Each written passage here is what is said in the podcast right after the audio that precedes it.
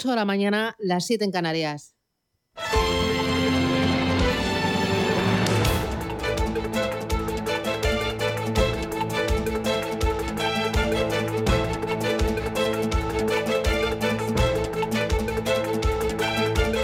Capital Intereconomía, con Susana Criado.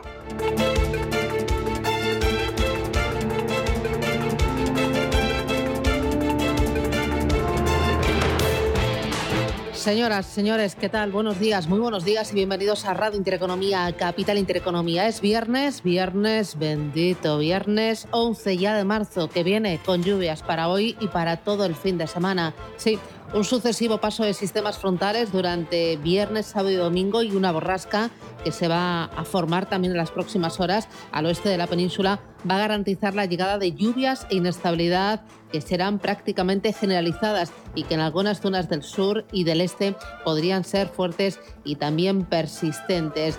En cuanto mm, a las eh, temperaturas, bueno, eh, las diurnas van a subir de forma clara, especialmente en el centro y en el este. Se prevé que las regiones mediterráneas en Baleares superen los 20 grados centígrados frente al noreste de la península donde eh, vamos a ver que apenas van a llegar a los 12-13 grados al mediodía.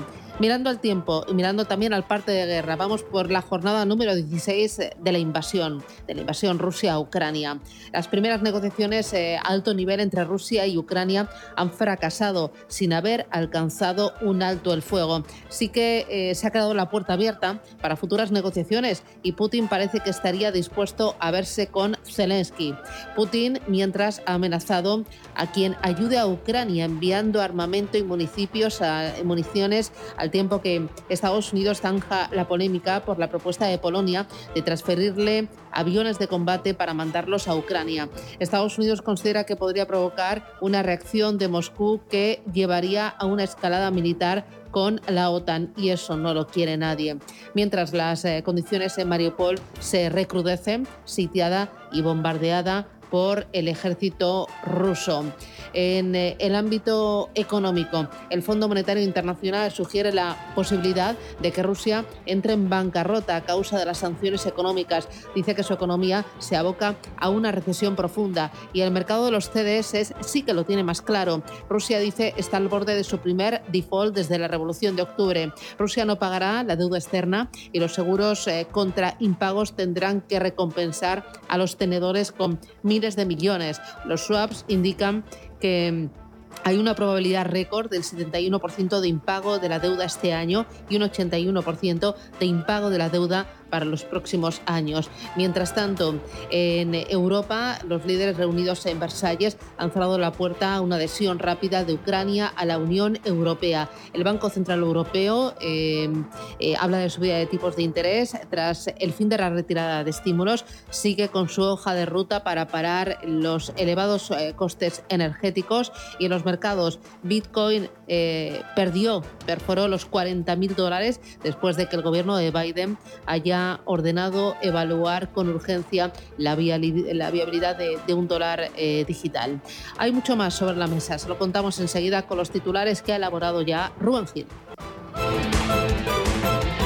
Banco Santander patrocina este espacio.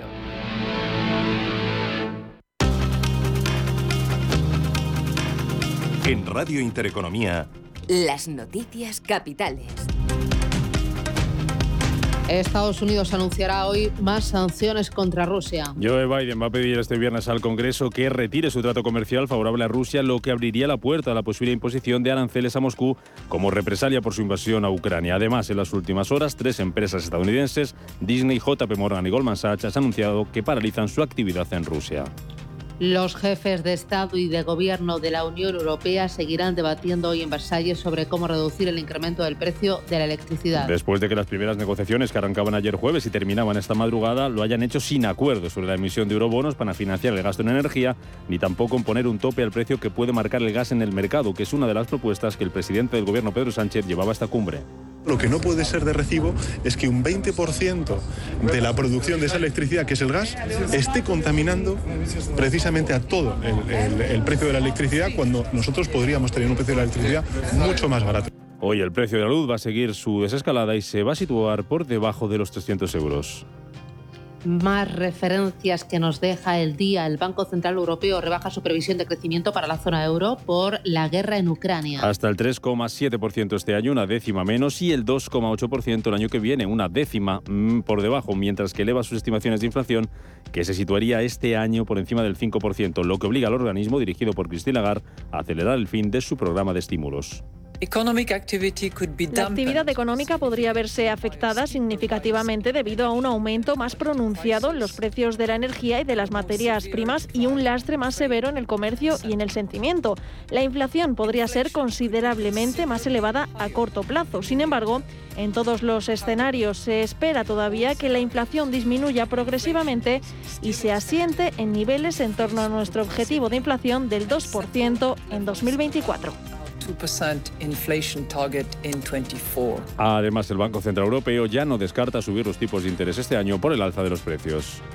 Las bolsas cotizan con signo mixto este viernes tras el Banco Central Europeo y el dato de inflación en Estados Unidos. Tenemos a los futuros en Europa subiendo, lo hace ahora mismo el futuro del DAX casi un 1%, avances también para el futuro del IBEX de 5 en ese porcentaje, arriba un 1% y un 0,7% suma el futuro del Rostock 50. Misma tónica en Estados Unidos, donde los futuros eh, se han dado la vuelta y vienen con subidas de medio punto porcentual. Donde tenemos todavía recortes es en algunas plazas asiáticas, aunque la de Shanghái también se ha dado la vuelta y cotiza ya en positivo, subida del 0,4%, recortes en Hong Kong del 1% y un 2% abajo hoy el Nikkei de Tokio. En el mercado de materias primas hoy vemos eh, tranquilidad en el precio del crudo, aunque sigue su escalada subió un 0,3% el futuro del Brent y un 1% el futuro del West Texas. La bolsa de Moscú va a seguir cerrada este viernes y suma ya dos semanas sin actividad. En la agenda del día, atentos porque se publica el dato definitivo de IPC de febrero en España. También vamos a conocer la inflación en Alemania, en Reino Unido, dato de PIB y producción industrial, y en Estados Unidos, la confianza del consumidor de la Universidad de Michigan de marzo. Por el lado empresarial, cuentas de Exilor Rusótica y Mafre celebra junta de accionistas, en la que se someterá a votación el dividendo de 2021 y la reelección de Antonio Huertas como presidente.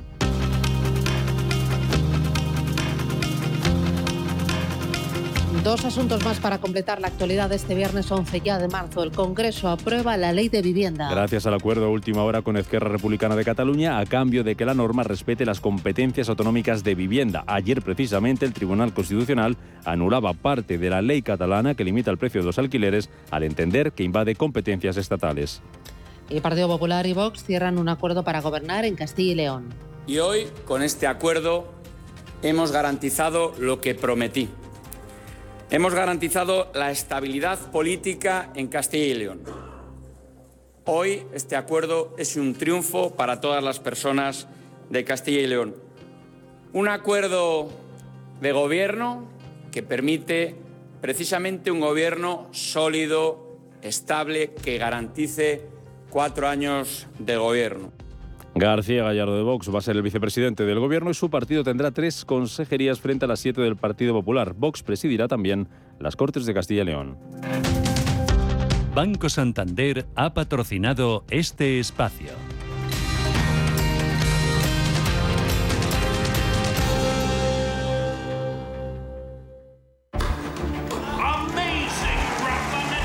Santander Private Banking sabemos que ser un número uno conlleva la responsabilidad de conseguir unos resultados únicos. Por eso, como hace Rafa Nadal en cada punto, trabajamos con un modelo de asesoramiento especializado buscando la excelencia para nuestros clientes, lo que nos ha llevado un año más a ser reconocidos como la mejor banca privada de España por la prestigiosa revista Euromoney. Santander Private Banking y Rafa Nadal, el compromiso de ser un número uno.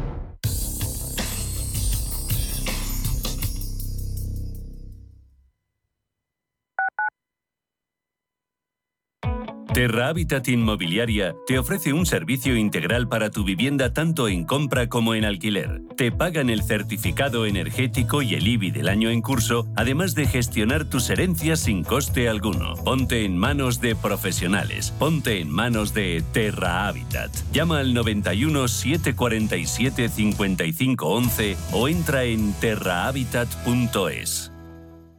Entre tú y yo está el buen humor, la motivación y los mejores invitados. Y aún así, queda espacio para la salud. Paula Pérez Salazar y su ejército pacífico de colaboradores están listos para alegrarte el fin de semana. Recuerda que tu cita con ellos es ahora el sábado a las 8 de la mañana, entre tú y yo, con Paula Pérez Salazar.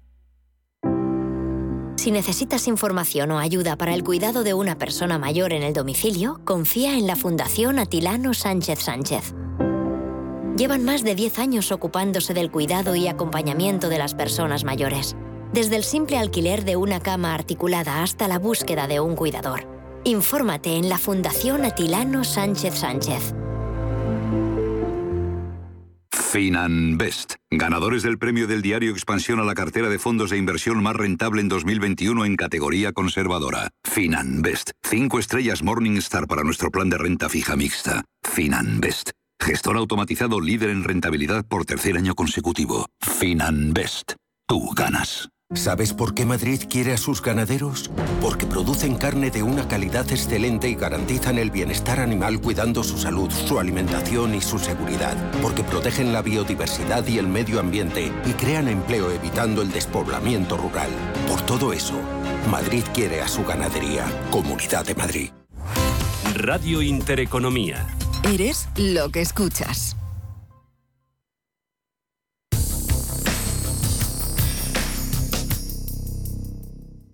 DEPAM les ofrece hoy la noticia de innovación sostenible. Se acaba de cumplir un año desde la llegada del Reglamento de Divulgación de Finanzas Sostenibles y también de los fondos SG, unos fondos que han experimentado un crecimiento extraordinario en el último año. Y tiene mucha importancia la información SG, una información que sigue un proceso similar a la información de carácter financiero. Por eso esos informes SG, además de tener una información mucho más comprensible para el público que los balances financieros, deben facilitar la comprensión de la propia actividad de la empresa.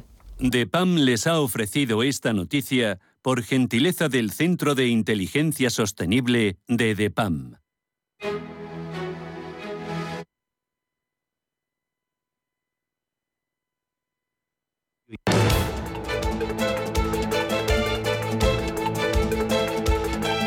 La entrevista capital.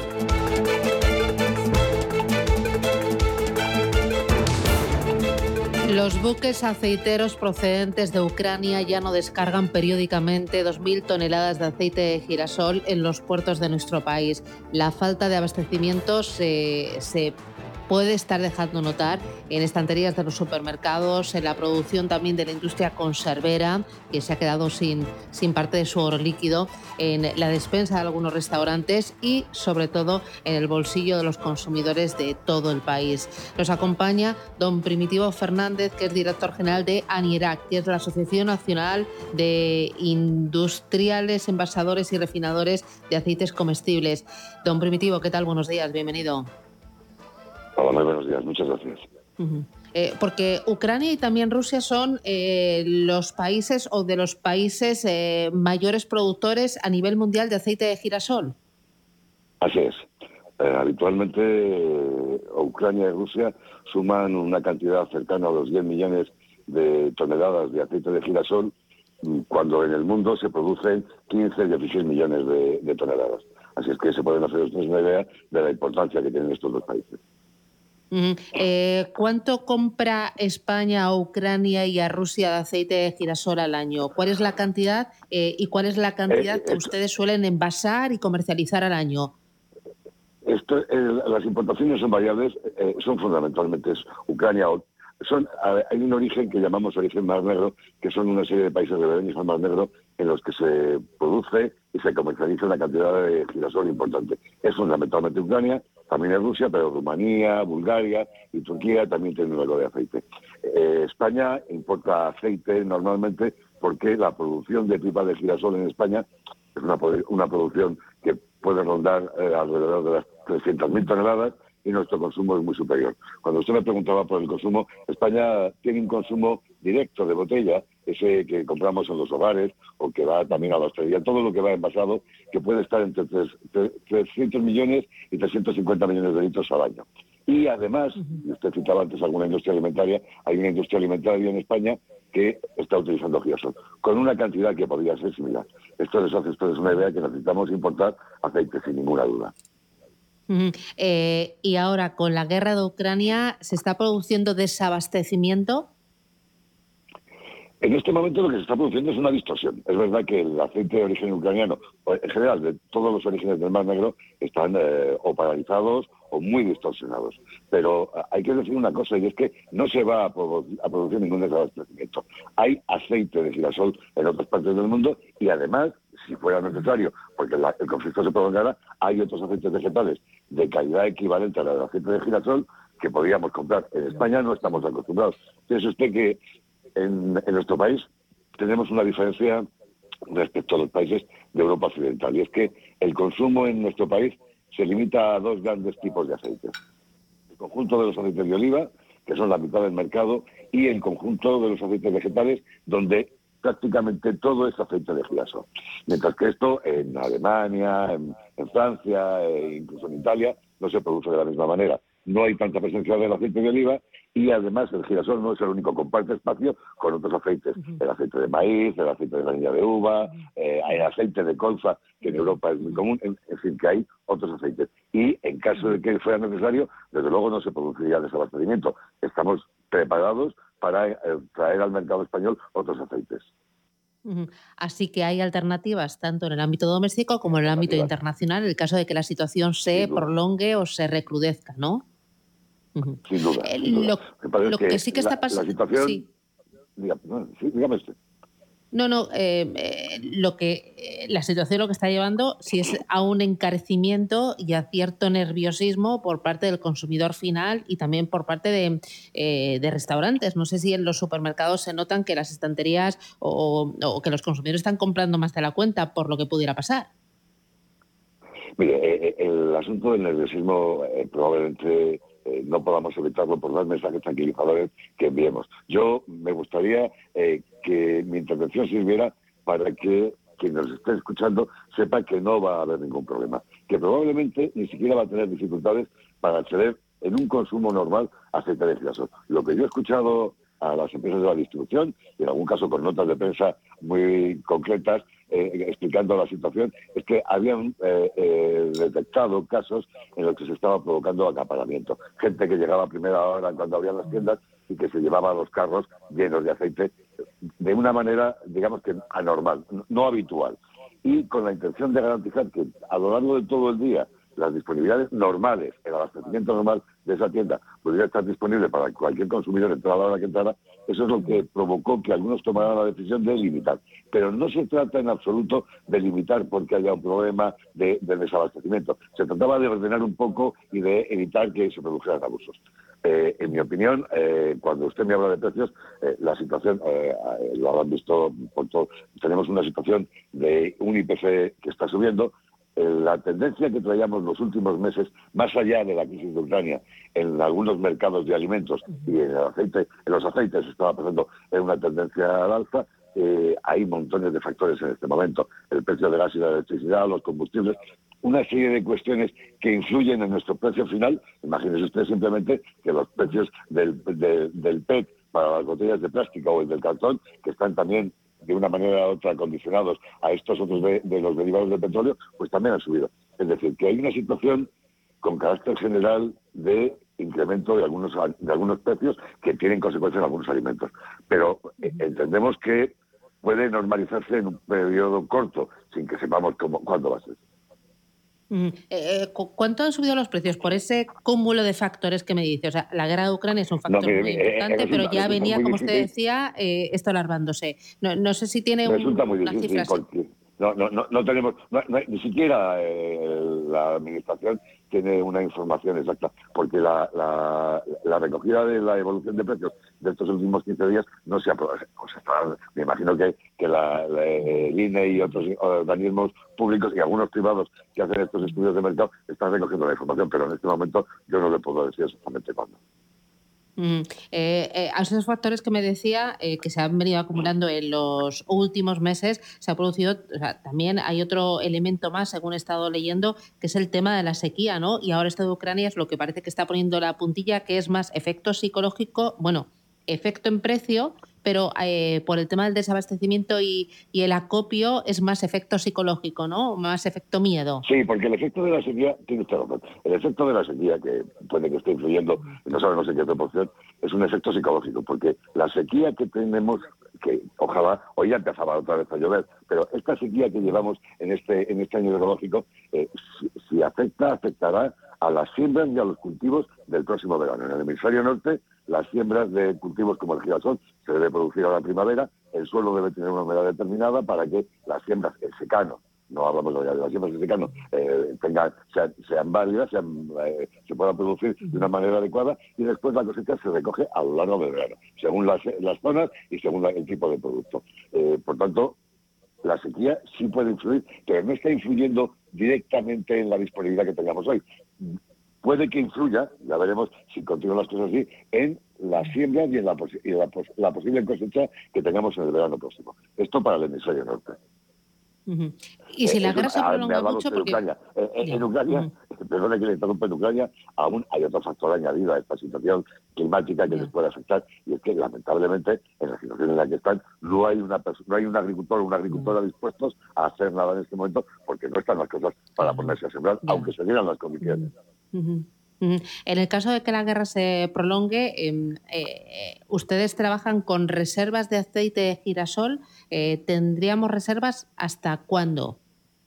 No, eh, mire, la, situación hoy no sabemos hasta cuándo puede ser la reserva, pero la situación debe, yo creo que debemos analizarla desde otro punto de vista.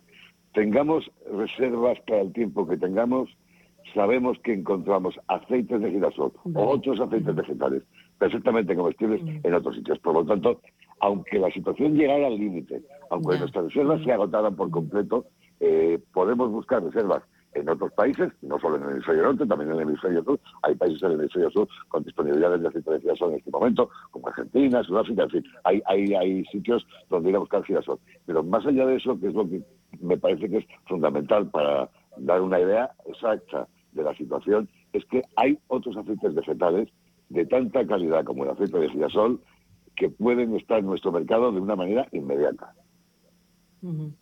Pues desde aquí ese mensaje de tranquilidad, ese mensaje de calma eh, que nos, eh, nos reconforta, eh, don Primitivo, porque ayer en la redacción, cuando preparábamos un poco la, la, entrevista, pues veíamos que había incluso informaciones que decía esto afecta al aceite de girasol, pero también a otros productos de la cadena alimenticia que van a subir de precio y que al final va a ser una espiral. Bueno, leíamos que incluso las, las torrijas corrían riesgo. Y yo decía, por favor, las torrijas ¿no? Que no me las quiten porque si no me da algo. Eh, yo, yo le, quería decir, quería decir un par de cosas. Mire, tenemos eh, esa situación peculiar que tiene España, eh, tiene una ventaja que deberíamos aprovechar. España, en Europa Occidental y en el mundo, es el primer país productor de aceite de oliva. Por lo tanto, tenemos, en caso de necesidad, un recurso inmediato hacia un aceite de una extraordinaria calidad, que es el aceite de oliva. El aceite de oliva en todas sus categorías. Dentro de todo esto podemos hablar del aceite de oliva virgen, el virgen está, los aceites de oliva que habitualmente encuentran ustedes en los lineales que se llaman suave e intenso, y tenemos un pequeño desconocido que en su momento tuvo un buen nicho en el mercado y que hoy está un poco más relegado o no, tiene esa presencia en los lineales, que es de la familia de los aceites de oliva, que es el aceite de lujo de oliva. Esa situación eh, de ventaja nos puede dar una solución en un plazo corto. Tenemos aceite de oliva, hay aceite de oliva en España, suficiente para cubrir el posible hueco que dejará el aceite de girasol. Y esta es una ventaja que no deberíamos perder de vista. Pues deberíamos incluso aprovecharla. sí. sí. La industria alimentaria es verdad que, pero no se preocupe porque buscaremos entre todos soluciones para que si tienen que sustituir el aceite de girasol encuentren un aceite equivalente. Seguro. Seguro. Pues don Primitivo Fernández, director general de ANIERAC, eh, que es eh, la Asociación eh, Nacional de Industrias Envasadoras, Refinadores de Aceites Comestibles. Muchísimas gracias por ese mensaje de tranquilidad. ha sido un auténtico placer y gracias por atendernos y por las cifras. Un abrazo. Buen viernes. Muchas gracias a ustedes. gracias. Enseguida Tertulia Capital con Rubén Gil a los mandos y con David Enche, con Juanjo Rubio y con Gonzalo Arnica. DEPAM, gestión activa, pioneros e innovadores en inversión sostenible. 20 años de experiencia en inversión responsable respaldan el compromiso de DEPAM como actor sostenible. En nuestro Centro de Inteligencia Sostenible compartimos nuestro conocimiento sobre esta tendencia estructural en el mundo de la inversión y las finanzas. DEPAM ASG Ilustrado. Conócenos en depanfans.com. Si eres accionista de Zardoya Otis ya puedes aceptar la oferta que ha lanzado Otis, multinacional dedicada a la fabricación, instalación y mantenimiento de ascensores y escaleras mecánicas, para adquirir el 49,98% de las acciones que actualmente no posee de Zardoya Otis. Si quieres aceptar la oferta, consulta con tu banco o asesor financiero. Recibirás 7,07 euros en efectivo por cada una de tus acciones. El plazo para aceptar la oferta termina el 1 de abril. Más información en opazardoyaotis.com o en el 900 800 905. Folleto registrado en la CNMV. ¿Necesitas saber el valor de tu empresa? ¿Necesitas una valoración reconocida, solvente y de calidad para negociar con eficacia una compra o venta? ¿La necesitas para acreditar su valor ante terceros? ST Sociedad de Tasación, entidad homologada por el Banco de España, es tu mejor opción. Visítanos en stvaloratuempresa.es. Invierte en capital privado europeo a través de GESConsult y su nuevo fondo GESConsult Valiant Private Equity. GESConsult Valiant selecciona los mejores fondos de private equity europeos, excluyendo España, diversificados en un total de 150 compañías subyacentes, distribuidas en 14 geografías y en 4 divisas. GESConsult Valiant aspira a rentabilidades sobresalientes preservando el capital. GESConsult gestora socialmente responsable especializada en la gestión de patrimonios desde 1987. Consulta nuestra web gesconsult.com. ¿Conoce las oportunidades que ofrece el sector salud para invertir? En Bellevue, gestora suiza especializada en este sector, contamos con una amplia gama de fondos con la que puede participar en el crecimiento del sector, invirtiendo en todas sus áreas. Aportamos valor y diversificación a su inversión con fondos en biotecnología, salud digital y tecnología médica. Bellevue, primera gestora europea en sector salud. Había una vez un barquito chiquitito. Había una vez unas vacaciones únicas y un momento único para reservar. La semana del crucero de viajes del corte inglés. Reserva por solo 60 euros y embarca desde Barcelona para experimentar el lujo más moderno a bordo del Celebrity Edge de Celebrity Cruises. Desde 1.199 euros, con todo incluido sin gastos de cancelación y con la posibilidad de reservar tus vuelos desde 99 euros. Consulta condiciones en viajes el corte inglés. Hoy en día, encontrar la herramienta que pueda resistir el paso del tiempo es fundamental en la renta fija. Es por eso que MFS Investment Management adopta un enfoque Active 360. Visite mfs.com barra Active 360. ¿El mejor hotel para la celebración familiar que estás preparando? En Rafael Hoteles te ofrecemos todo lo que necesitas. Salones privados con luz natural, jardines y terrazas, cuidada gastronomía, aparcamiento y un servicio profesional que te asesora en todo el proceso. Llama al 902 100 015 o consulta rafaelhoteles.com. Invierta con calma en el agitado mar financiero. La gama de fondos Dunas Valor patrocina este espacio.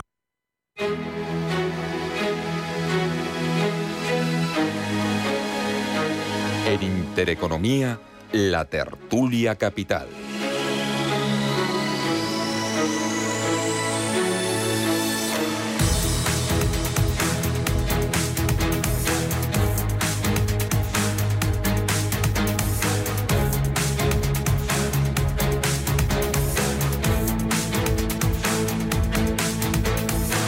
8 y 28 minutos de la mañana, enseguida vamos con la tertulia que va a hablar mucho de inflación, de materias primas, de Rusia, de sanciones y de Versalles, que están allí reunidos por segundo día hoy los líderes de los 27 han estado esta, esta misma madrugada, eso de las 2, casi las 3 de la mañana, eh, hablando de energía, hablando de las consecuencias de la guerra de Ucrania sin llegar a un acuerdo. Noticia empresarial de Zardoya Otis, que le acaba de comunicar a la CNMV que el Consejo de Administración sí que da luz verde a esa OPA de Otis sobre Zardoya. Luego en la preapertura les contamos los detalles. Tertulia Capital hoy con Gonzalo Garnica, consultor empresarial. ¿Qué tal Garnica? ¿Cómo estás? ¿Qué tal, Rubén? Pues, Más tranquilo después de escuchar lo del aceite. Eh, desde el punto de vista del abastecimiento, sí, desde el punto de vista del precio al que, al que los consumidores podamos adquirir esos aceites, pues, pues no, porque yo creo que este, este, señor ha despejado la duda de si nos vamos a quedar sin, sin aceite de girasol o si lo podemos sustituir por otros, pero lo que está claro es que no ha hablado del precio que se va a pagar. Tradicionalmente los economistas decían que Europa se divide en, dos tipos, los que cocinan con mantequilla y los que cocinamos con aceite, ¿no? Entonces ahora los que lo tenemos crudo somos los que cocinamos con aceite, porque está en nuestros hábitos alimentarios, ¿no? Juan José Rubio, catedrático de Hacienda Pública, buenos días. Buenos días. O sea que a Torrijas va a haber, pero más cara. Sí, sí, está claro. Si además es de primero de economía, si se encarece un producto, todos los sustitutivos se van a encarecer en línea directa. O sea que es evidente que vamos a suplir incluso la leche ¿eh? también y la mantequilla. o sea que todo lo que son grasas de cualquier tipo se van a encarecer. Evidentemente estamos en una situación en la cual es necesario poner algún tipo de, de límite, ¿no? Y en este sentido yo creo que ahí las autoridades tienen, y, por eso me preocupa que en Versalles no se vayan alcanzando acuerdos, eh, me preocupa mucho que tiene que haber una actuación por parte de las autoridades de cara, por ejemplo, pues en mi opinión, a reducir determinado tipo de impuestos que eh, de alguna manera permitan eh, ajustar el precio a una situación de racionalidad. Me explico, el tema, por ejemplo, de los hidrocarburos, hay una carga tributaria importante en el peso de la gasolina, diésel, etcétera, y ahí probablemente haya margen de maniobra para no subirlos, como dice la comisión de expertos, sino bajarlos en un momento en el cual es necesario ajustar los precios a la realidad excepcional que estamos viviendo. David Enche, profesor de estrategia en ICMSIC. ¿Qué tal, Enche? Buenos días. Buenos días, don Rubén. ¿Cómo está usted? Pues eh, las torrijas más caras y la gasolina, si vas en coche a comprarlas al súper, la, la, materia prima también. Pues Sexta semana consecutiva de récord de la gasolina. todos en bicicleta, venga, que es, sanísimo y además es sostenible y es fantástico. Eso bien. ¿Te preocupa mucho el tema de la inflación, el tema del... La inflación, sí. El aceite de girasol particularmente me importa un pimiento. Porque no lo usas, ¿no? En absoluto. Vamos, te soy sincero. O sea, quiero decir, eh, eh, no, sé, estas son las cosas que ocurren cuando, cuando hay una situación grave de repente coges eh, eh, el todo por la parte, ¿no? Entonces a todo el mundo preocupadísimo con el aceite de girasol. Pues no sé, imagino que el, que el gremio de churreros, eh, al cual mando un abrazo desde aquí, pues estará muy preocupado, porque claro, es su materia prima fundamental, pero vamos, no creo yo que sea un, un, un, un ítem eh, que vaya a ser mm, de, una trascendencia vital para la economía, ¿no? las, las, mayonesas salen mucho más finas con aceite de girasol, ¿eh? Sí, a mí me gustan con aceite de oliva porque a mí me gustan un poco sí, me gustan con sabor y con vinagre en lugar de con limón. de cocina sí, bueno, aquí, aquí hablamos de lo que del todo. Hay, eh, hay, hay que tocar de guerra. Oye, aquí como en el mus, hay que jugar a todos. Imagino que sí os preocupa más, eh, Garnica, que a lo mejor el tema del aceite, pues el tema de la luz, el tema de, de la energía, el tema del, del petróleo, de los hidrocarburos. Claro, es que... Y en Versalles han estado a, las 2 de la mañana para nada. De Vamos a ver, eh, eh, desde el punto de vista macro, eh, España importa 45 mil millones de dólares en, hidrocarburos. importa. y eso, por ejemplo, los, presupuestos generales del Estado este año están previstos con un petróleo a 60 dólares el barril y ahora está al doble. Con lo cual, bueno, pues el efecto macroeconómico de la subida del precio de los hidrocarburos es brutal. Desde el punto de vista micro, pues lo que estamos hablando, eh, eh, lo que decía Juanjo, eh, la gente tiene que saber que si ahora mismo, perdón, un litro de gasolina vale dos euros, lo que es la gasolina en sí, eh, o sea, desde la materia prima, el refino, el transporte, lo que cobra el gasolinero son unos 60 céntimos.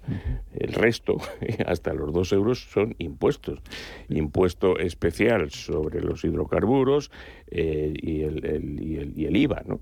Entonces es un tipo de producto que más que duplica el, precio por culpa de los impuestos. Y ahí sí se puede actuar, porque a diferencia de otras cosas como el tabaco, que sí, que o sea, una cajetilla vale un euro y después de que le pongan los impuestos vale cinco, o sea, le han metido cuatro euros de impuestos a esa cajetilla, pero bueno, eso no deja de ser algo, eh, un vicio, algo prescindible por parte del consumidor, que además produce externalidades, como dicen los economistas, negativas, porque eh, pero en el caso del combustible, evidentemente es algo de primera necesidad.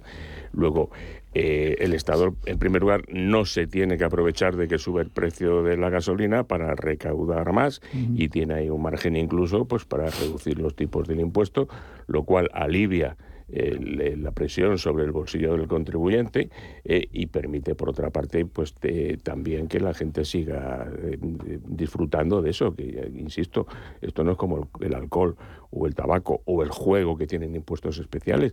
O sea, esto es algo que la gente necesita. ¿no? Está comentando Juanjo que parece que los barcos están empezando a, no salir a faenar porque no pueden pagar el combustible. O sea, que el que está sacando tajado de la, de la inflación, Juanjo, es el Estado. Ah, absolutamente. Y además por todos los impuestos, eh, tanto directos como indirectos. En el impuesto sobre la renta, simplemente por el incremento que se está produciendo eh, en, bueno, en la inflación, etcétera, está ocurriendo que se está produciendo lo que se llama la rémora fiscal, la progresividad en frío, y por lo tanto que van saltando los contribuyentes hacia arriba ¿eh? de tal manera que la recaudación que obtienen es mucho mayor. Esto lo estudiábamos hace muchos años dentro de los manuales de Hacienda Pública. La verdad es que se ha olvidado un poco porque como no ha habido inflación, pero hay un efecto de mayor recaudación derivado de la situación de incremento en, la, eh, en, lo que son los precios en general y, todo el proceso de negociación salarial. Pero es que en el ámbito, como decía Gonzalo, de, de, los eh, precios del petróleo, es evidente que dado que la base imponible es el precio de venta del producto, al incrementar el precio de venta del producto, eh, se está incrementando la recaudación. Juega entonces con el tipo impositivo, baja un poco el tipo impositivo ante el incremento del precio para mantener tu cuota tributaria, pero reduciendo el precio final del producto. Ya, que hablabas de salarios, y ahora que se habla mucho de, si hay que subir salarios, está cuando hay que subir salarios, y ayer ya escuchamos a Comisiones las reconocer que no se iban a poder subir los sueldos a un ritmo del 8, 10% como puede subir la inflación. ¿Y qué hacemos si, por qué no en vez de subir los salarios bajamos el IRPF? Es otra forma de aumentar salarios, ¿no? Es una opción, o sea, realmente... No aumentar salarios, sino aumentar el poder adquisitivo, que eh, tengamos eh, más dinero disponible al final en el neto de la nómina. O al menos dejarlo tal y como estaba, porque realmente el problema es que se está produciendo lo que llamamos un incremento en la capacidad económica ficticia, o sea, es consecuencia de la elevación en el nivel de precios. Entonces, lo que tienes que hacer fundamentalmente es lo que nosotros llamamos deflactar la tarifa. Rebaja la tarifa impositiva, incrementa las exenciones en función de la inflación y a partir de ahí estarás ajustando lo que es la carga tributaria, reduciendo impuestos a lo que es la capacidad económica real. ¿Qué hacemos con la gasolina? ¿Qué hacemos con la energía? ¿Qué hacemos con el precio de la luz, con el gas? ¿Lo sacamos? ¿Lo, medimos la, eh, la factura de otra manera? ¿O, qué hacemos, Enche? Bueno, bueno Déjame primero, que es difícil, hasta los dos han estado en Versalles y no... Déjame primero, déjame primero que diga una cosa con respecto al tema anterior. Como alguien está esperando que este gobierno reduzca las, las, los impuestos sobre... Vamos, ¿estamos soñando o qué? De hecho, eh, Em, se presentaron unos presupuestos generales del Estado que todo el mundo dio por absolutamente irreales, en una situación que era mucho más benigna de la que estamos viendo ahora. El Estado necesita ingresar, porque el déficit se va a ir a la quinta chimbamba, se va arriba del todo. Entonces, evidentemente no van a hacer nada de eso. Y si la gasolina está a 2 euros, pues estará a 2,5. Le va a importar un pimiento. No van a hacer nada por ahí no van a hacer nada. Bueno, a lo mejor alguna cosa simbólica con el tema de la luz, como han hecho hasta ahora, etcétera. Pero esto es culpa o no es culpa de Putin. Ah, todo es culpa, escucha, al, representante de Aniera que eh, decía que ya los precios venían subiendo de ayer, antes. Ayer veía, le ha quitado un poco de culpa a Putin, ¿no? Ayer veía un meme muy gracioso, que era un, un, cuarto árbitro de un partido de fútbol que sacaba los, el típico banderín, este, me parece el nombre del jugador que entra y el que sale, decía, sale Franco y entra Putin. la excusa, ahora toda, la, toda la culpa es de Putin ahora, ¿no? no Pero ya sabemos que la situación venía mal antes de la invasión. Desde luego esto no va a venir bien. Quiero decir, parte, por supuesto, que va a ser culpa de, de Putin, pero parte no todo, ¿no? Entonces habrá que tomar decisiones que yo creo que este gobierno actualmente no está en disposición de tomar, no quiere tomarlas, y además sus socios tampoco se lo permitirían. Y eso es un problema. Y ahora me dices, ¿qué hay que hacer con la energía? ¿Qué, qué tal? Pues hay que hacer algo, efectivamente, porque esta mañana nos levantábamos con que eh, las aceleras, las compañías pesadas, la, industria pesada española, que es absolutamente demandante de energía, es decir, no se puede fundir acero con energía eólica, es que no se puede. Te hace falta un montón de megavatios muy concentrados. Entonces, eh, eh, básicamente, esta gente necesita eh, tener unos costes muy por debajo de lo que están asumiendo ahora mismo. Es que si no, cierran. Es que si no, paran. Sí, estábamos hablando antes a micrófono cerrado de que hay una generación completa que no sabe lo que es la inflación porque no la ha vivido. La última vez que hubo en España la inflación que ahora mismo fue yo creo que hace 36 o 37 años, en 1986, más o menos. Y entonces ahora hay que desempolvar los manuales que, que se hace frente a la espiral inflacionista. ¿no? Una cosa Un pacto de rentas. Bueno, vamos a ver, si es que ni siquiera se conoce muy bien la terminología, por eso, por el desuso.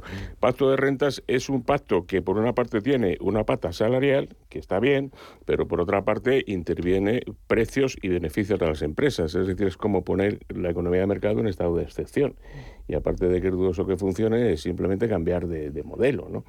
Eh, hay algo más modesto y más llevable que el pacto de rentas, que sería un acuerdo marco salarial que eh, como hace 40 años consistiría básicamente que en lugar de negociar sobre inflación pasada a los salarios, que eso incrementa la espiral inflacionista, se negocie sobre inflación prevista, sobre eso, una previsión de inflación. Que para darle alguna garantía a los sindicatos de que si se dispara la inflación no van a salir perdiendo, se establezca algún tipo de cláusula de revisión salarial, que no cubre el 100% del desvío, pero bueno, algo. Y que en lugar de hacer recaer sobre los empresarios, eh, eh, por ejemplo, la inflación importada que viene por el petróleo, pues se reparta equitativamente entre empresarios y asalariados. Ese es el modelo de los acuerdos salariales que se consiguieron en los primeros años 80. Estábamos hablando antes, y yo creo que Gonzalo tiene mucha razón. Gonzalo esto sabe, sabe un montón, y es cierto que hace mucho tiempo que aquí nadie, no, vamos, efectivamente, es que hay una generación que no sabe lo que es la inflación y el daño que hace. De verdad, lo va a experimentar ahora, lo va a experimentar en las propias carnes. Y con respecto a esto de este, esta especie de acuerdo marco salarial, Em, em, es fantástico tener en cuenta eh, la inflación futura en lugar de la inflación pasada. Pero eso está muy bien cuando hay un final de ciclo con una inflación alta y tú crees que actuando de esa forma la inflación, las, las causas de la inflación son endógenas y muy probablemente va hacia abajo. Pero cuando estás al principio de ciclo inflacionista, como es este momento actual, donde hay una incertidumbre, las causas son exógenas. Y no sabemos la duración. Claro, no puedes, hacer un, no puedes hacer esto, que sería la solución perfecta. Es decir, Gonzalo no ha dicho ningún disparate, todo lo contrario, pero es muy difícil hacer ese pacto, ese, ese, acuerdo marco salarial, porque no sabes sobre, sobre Bueno, eh, David, eh, un dato. El, la última vez que se disparó la inflación en España fue por causa del segundo choque petrolero el que se produjo en los años 77, 78 en todo el mundo y que aquí hizo que la inflación, yo creo que en el año 78 llegó casi al 30, al 29 o al 30%, ¿no? A primeros del 79 se firmó un acuerdo marco eh, con los sindicatos, bueno, con la UGT, porque... Espera, pero por medio, por medio estuvieron los pactos de la Moncloa. no, los pactos de la Moncloa, eh, cuidado, los pactos de la Moncloa fueron los pactos políticos que dieron lugar a la Constitución española y que firmaron solamente los partidos políticos, y los pactos económicos y sociales que firmaron los partidos políticos más UGT, que firmó Nicolás Redondo, y Comisiones Obreras, que lo firmó Marcelino Camacho, y que no lo firmó la COE, porque la COE se había eh, creado el 29 de junio del 77 y estos pactos fueron en octubre del 77, y para entonces la COE estaba organizándose. Además, dicho sea de paso, Adolfo Suárez no quería recibir al primer presidente de la COE, Carlos Ferrer No lo recibió hasta bastantes meses después de los pactos económicos de la Moncloa. Y sí, efectivamente ahí ya empezó la moderación salarial. Efectivamente es cierto, sí. Pero es cierto, mm, los dos tenéis razón. Me explico. Eh, los pactos de la Moncloa lo que hacen es crear eh, eh, la primera situación en la cual se produce el pacto de rentas. El pacto de rentas nace allá y, y yo creo que es el único pacto de rentas que realmente se puede llamar como tal en en, lo que es la democracia española. Pero también es cierto, y eh, lo decía Gonzalo, eh, que eh, un pacto de rentas tal como se concibió en aquel momento no sería aplicable en, este, en estas circunstancias, fundamentalmente por el hecho de que Europa no nos lo permitiría. O sea, una economía regulada, con precios, con salarios tal, es incompatible con las libertades de la Unión Europea. Entonces, ir a un acuerdo del tipo que plantea Gonzalo, un acuerdo salarial, no sé con qué parámetros de referencia, porque eso David tiene razón, en el sentido de que es muy difícil hacer previsiones de inflación en una situación como la actual, con una incertidumbre, con una situación de economía de guerra, etcétera. Pero eh, la solución debe venir en un pacto, eh, eh acuerdo salarial. Vamos a ver, yo estaba describiendo y informando, pero mm. ¿cuál es mi opinión? Mi opinión es que un acuerdo salarial de este tipo tiene sus ventajas y desde luego contribuye a moderar el crecimiento de la inflación, pero también tiene graves inconvenientes. Por ejemplo, es el más, el más evidente, que es lentejas para todos. O sea, aunque hagas una horquilla, dices, bueno, voy a mover los salarios entre, no sé, entre el 2 y el 4, y los que puedan que suban el 4 y los que no que suban el 2. Aunque incluyas cláusulas de descuelgue específicas para las empresas que están en pérdidas y no pueden subir ni siquiera el 2, no deja de ser eh, un escenario también pues bastante antieconomía de mercado.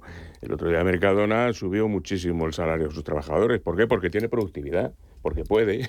Y porque, si usted puede subir el 7%. Y porque han subido los precios. O sea, la subida, la subida de, los, salarios del mercado no estás pagando tú, no la está pagando el mercado. Eh, eh, o sea, el principio básico nuestro es que los salarios tienen que subir lo que suba la productividad del puesto de trabajo de la empresa y del, y, del sector. ¿no? Mejor cuanto más próximo, más pegado al terreno, mejor.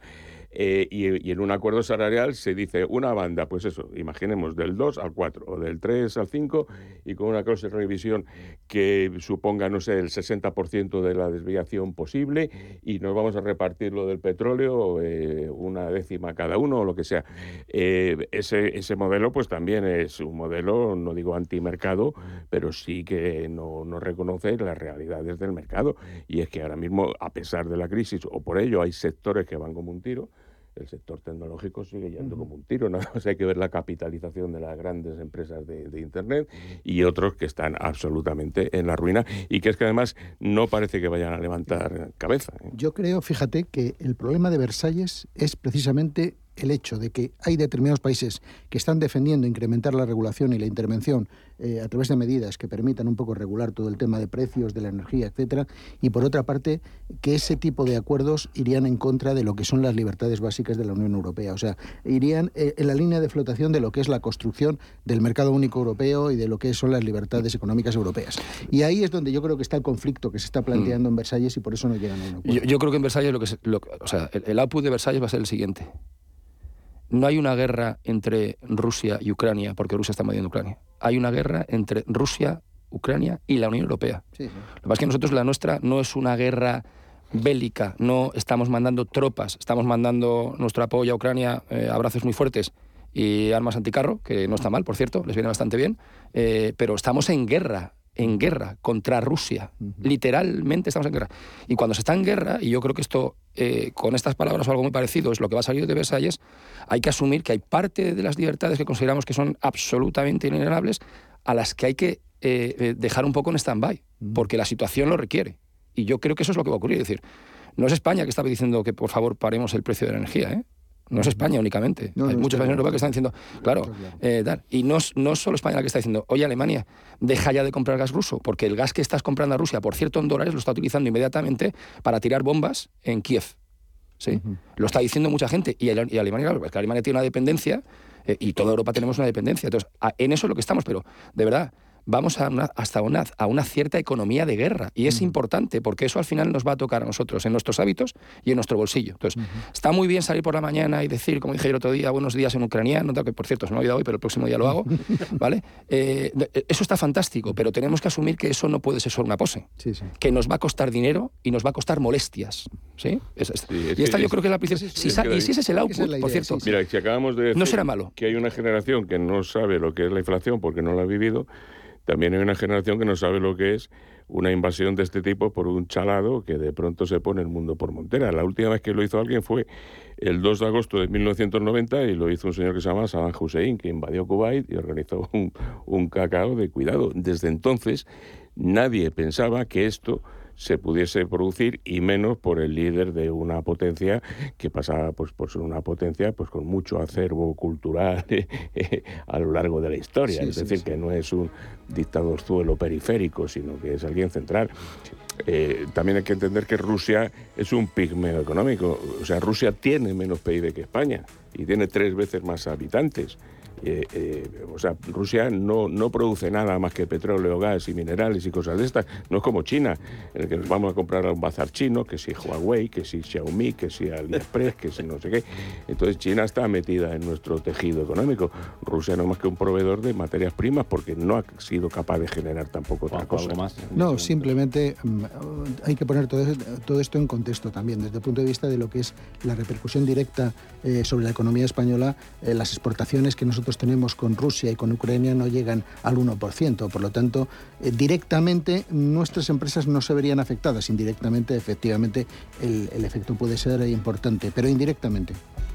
10 segundos para cerrar con esta edición, Enche. No, pues nada, que, fenomenal todo, como digo yo. Un abrazo muy fuerte para toda la gente que está luchando en Ucrania. Es espectacular ver las imágenes. Eso es un pueblo bravo, ¿eh? Emociona muchísimo.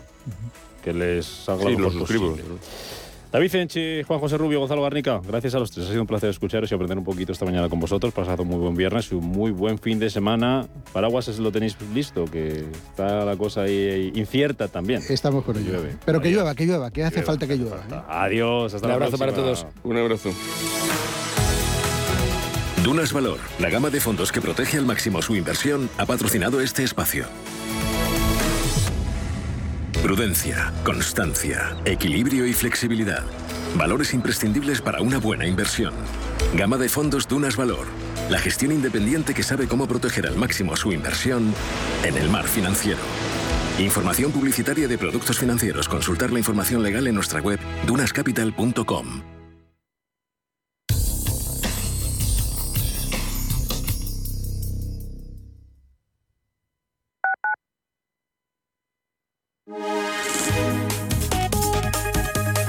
MAPRE patrocina la información del tiempo.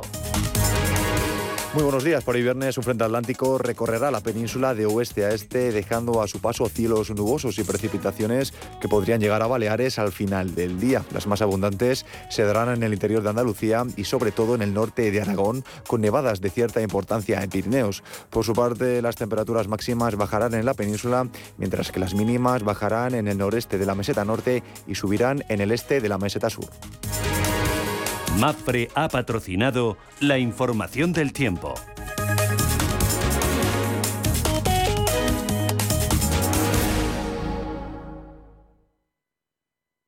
Urbanitae es una nueva plataforma de inversión inmobiliaria que te permite invertir a lo grande con cantidades pequeñas. Uniendo a muchos inversores, logramos juntar el capital suficiente para aprovechar las mejores oportunidades del sector. Olvídate de complicaciones. Con Urbanitae ya puedes invertir en el sector inmobiliario como lo hacen los profesionales. Radio Intereconomía trata información que te interesa. Sí, sí, hasta la bolsa americana puede afectar en tu bolsa de la compra. Por eso los temas que tratamos te interesan. Intereconomía, intereconomía, intereconomía, intereconomía, porque te interesa. Cada sábado, en Rienda Suelta, te contamos todo lo que se cuece en el panorama ecuestre. Deporte, actualidad, ocio, cultura, tradición, salud y mucho más. De 2 a 3 de la tarde, todos los sábados, en Radio Intereconomía, galopamos en las ondas con Rienda Suelta.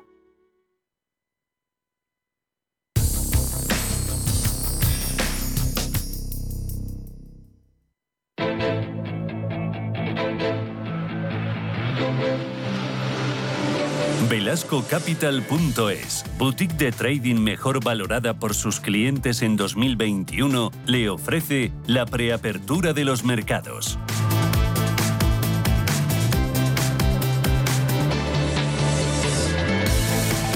Nueve minutos, llegamos a las nueve de la mañana. Preapertura, Ángel Lozano, ¿cómo viene el viernes? Eh, futuros, buenos días de nuevo. Hola, ¿qué tal? Muy buenos días. El futuro del IBEX 35 viene subiendo un 0,7%. Por lo tanto, si se cumple esa trayectoria alcista, podríamos cerrar hoy la primera semana con ganancias en un mes. Eh, hasta mm, ahora llevamos eh, varias semanas en las que el índice español ha tenido que aguantar esa tendencia vendedora, pero el rally de casi el 5% del pasado miércoles permite que el IBEX cotice muy por encima de los 7.720 puntos con los que finalizaba el pasado viernes.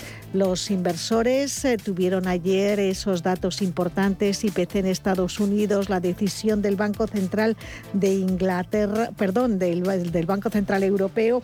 Vimos también como el Comité Asesor Técnico del IBEX 35 decían, decidía no introducir cambios en los índices de cara al próximo trimestre y hoy en España vamos a contar con los datos de inflación de febrero, aunque también tendremos cifras de empresas del mes de enero. En Estados Unidos se publica el índice de confianza del consumidor que elabora la Universidad de Michigan. La prima de riesgo está en 101 puntos básicos y la rentabilidad del bono a 10 años en el 1,27.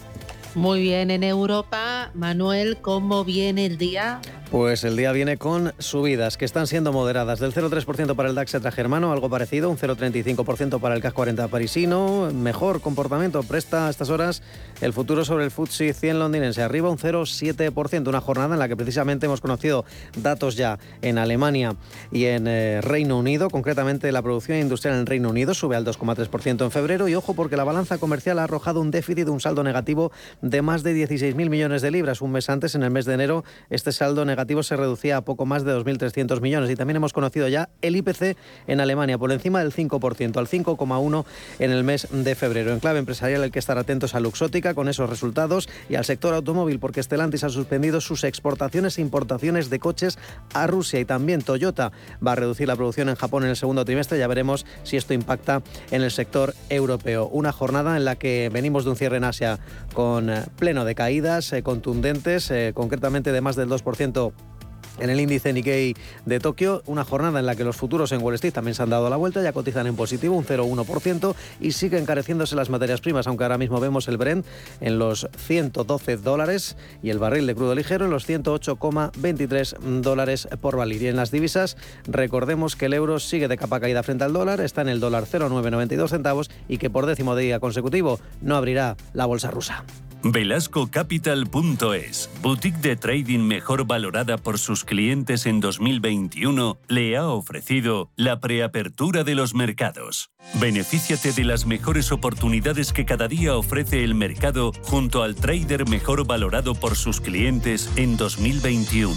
Velasco Capital. Seguridad, efectividad y confianza de nuestros clientes son los valores que nos guían en el mercado cada día. Entra en velascocapital.es y llevaremos tu trading a otro nivel. Velascocapital.es. Cuestión de confianza.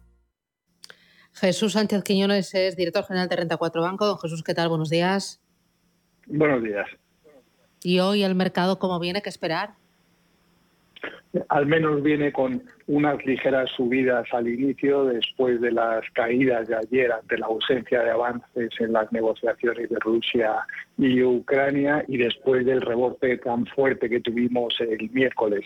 También ayer tuvo mucha influencia lo que dijo el Banco Central Europeo que va a empezar a normalizar su política, va a comprar menos bonos de lo que se esperaba, pero en cualquier caso no va a subir los tipos de interés de momento. La inflación sigue en niveles muy elevados, además es muy relevante que dijo que hay mayor riesgo de inflación y también mayor riesgo de menor crecimiento, rebajó las estimaciones de crecimiento y aumentó las estimaciones de inflación, pero lo que es relevante también es que dijo que cualquier decisión dependerá mucho de los datos que se vayan eh, apareciendo en el, en el futuro en los próximos meses. En cualquier caso, sí que es posible que a final de año suban algo los tipos de interés.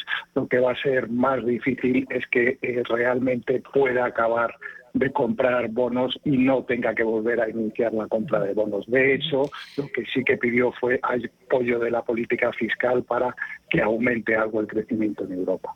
Mm, eh, ¿El dinero sigue buscando refugio en el oro y en el mercado de la renta fija, sobre todo renta fija americana?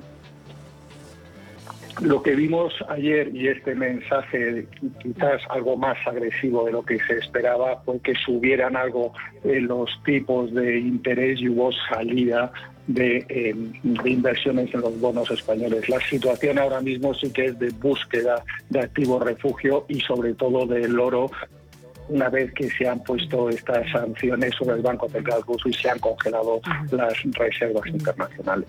Muy bien. Jesús Sánchez Quiñones, Renta 4 Banco, gracias. Que tenga buen negocio. Buen día. Muchas gracias. Buenos días.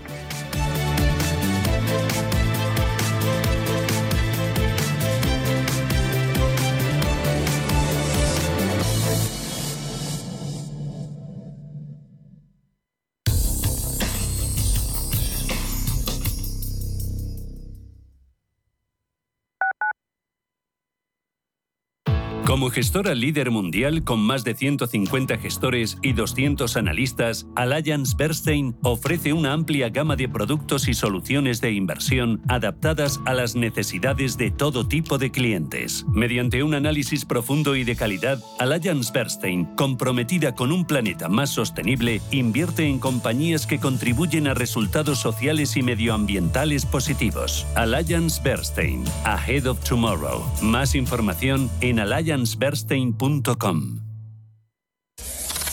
Radio Intereconomía. Eres lo que escuchas.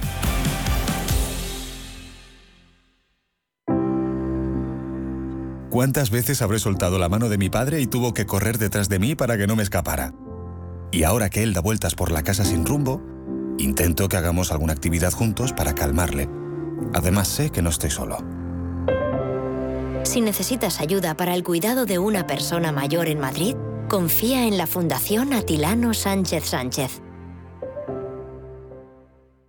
A la hora de alquilar mi casa tenía muchas dudas. ¿Y si no me pagan o no cuidan el piso? En Renta Garantizada cobrarás tu alquiler todos los meses y se encargarán de todas las gestiones por ti. Renta Garantizada, la única que asegura el cobro de tu alquiler. Alquila tu casa con total seguridad.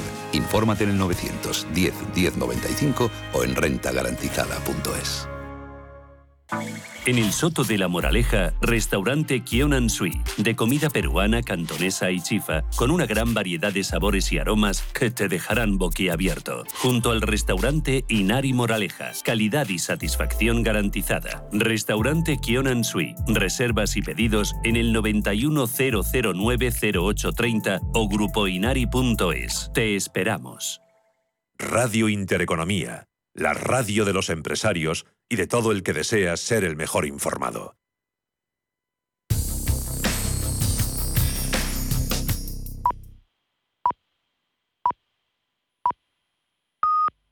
CaixaBank